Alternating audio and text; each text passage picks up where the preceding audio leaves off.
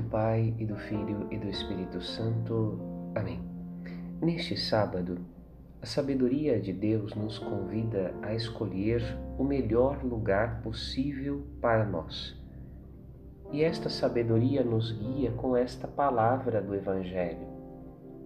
O Espírito Santo nos coloca o fato de que quando vamos a um evento, a uma festa de casamento, não escolhamos os primeiros lugares, porque de repente pode ali estar alguém mais importante do que nós, e aí o dono da festa pode nos pedir que deixemos o nosso lugar para que esta pessoa mais importante o ocupe.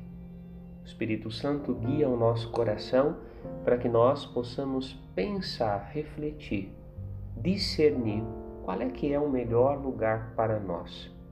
Paulo, na primeira leitura, esclarece que ele já sabe qual que é o melhor lugar para ele. Sua alma desejaria ardentemente encontrar-se com Deus.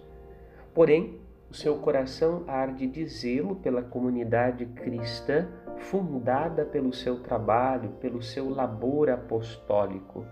Por isso, por causa dos escolhidos, por causa dos gentios que não eram povo, mas foram tornados povo pela pregação de Paulo, pelo evangelho de Cristo e pelo seu testemunho da fé, Paulo escolhe permanecer com eles para que eles possam cada vez mais se aprofundar na caridade de Cristo.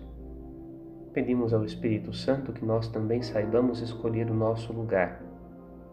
Que não seja um lugar honrado apenas aos olhos humanos, um olhar de destaque que engrandeça o orgulho e a vaidade deste mundo, mas seja um lugar de serviço, de caridade, de prestação do amor e do evangelho para com o próximo.